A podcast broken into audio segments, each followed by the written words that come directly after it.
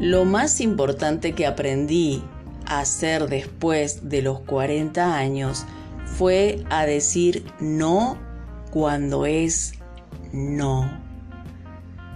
¿Por qué a muchas personas les cuesta tanto decir no, aun sabiendo que al decirlo les traerá un bien? En muchas ocasiones, no saber decir no se convierte en uno de los mayores enemigos de nuestro aprendizaje y de nuestra productividad.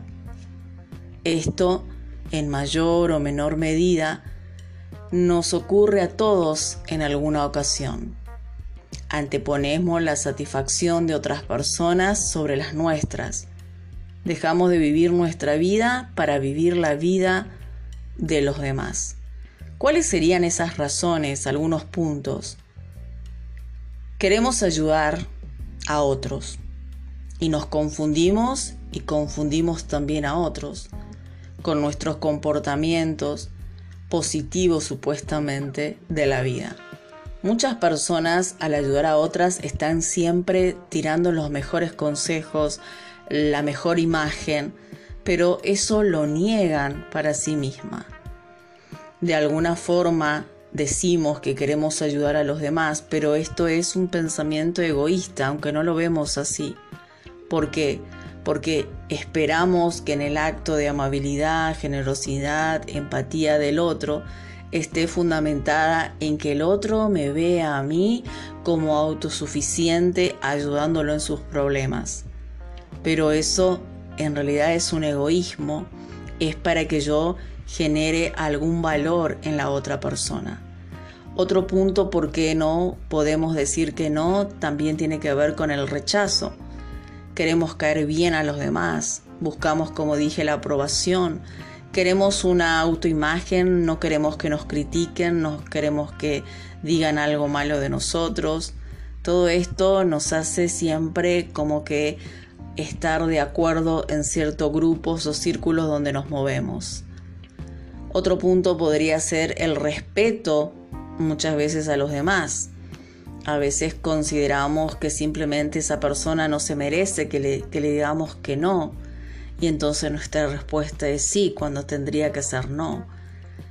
Otro punto podría ser el temor a enfrentarnos en alguna situación, dejar para más adelante, quizás evitar algún conflicto, algún, algún problema innecesario, diríamos, para mantener un ambiente mucho más calmado. Cosa imposible porque cuando hay un problema hay que solucionarlo y cuando nosotros no aceptamos la realidad y queremos camuflarla más tarde o más temprano, ese no se va a convertir en otra respuesta mucho más conflictiva, donde va a traer sufrimiento, dolor y todas las otras cosas que no queremos. Otro punto podría ser el sentimiento de culpabilidad. A menudo no nos quedamos tranquilos cuando decimos que no. Son pocas las personas que son seguras al decir que no o decir que sí, como decía Yeshua, que tu palabra sea sí o sea no, porque todo lo demás es del padre de mentira y sin duda alguna. Cuando nosotros comenzamos a, a dudar, a pintar, a camuflar nuestras palabras, cuando no estamos seguros de la respuesta que vamos a dar si es sí o no, automáticamente entra este mundo de mentira. Eso es lo que nos decía Yeshua.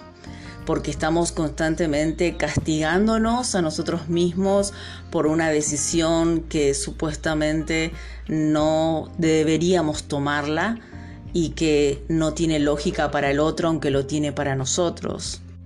Otro punto podría ser el temor a perder oportunidades y comenzamos a dudar si es conveniente o no que yo diga no a esa oportunidad, ¿no? Pensamos que si lo decimos, en el futuro quizás nos vamos a arrepentir o quizás eh, vamos a perder intereses y vienen un montón de dudas. Lo cierto es que la mayoría de las personas se mueven en un ambiente de querer decir no cuando queremos decir sí o queremos decir sí cuando queremos decir no. Y esto es algo que actúa automáticamente en nosotros. Cuando no estamos seguros de nuestra identidad, a dónde queremos dirigirnos, qué es lo que tenemos que hacer y no tener la valentía para luchar por nuestra libertad. Cuando hablo de libertad, estoy hablando de esta capacidad que tenemos para reconocernos como individuo y trabajar en el ser que quiero ser. Una cosa es lo que soy y otra cosa es lo que quiero ser. Pero de eso vamos a hablar en el próximo episodio.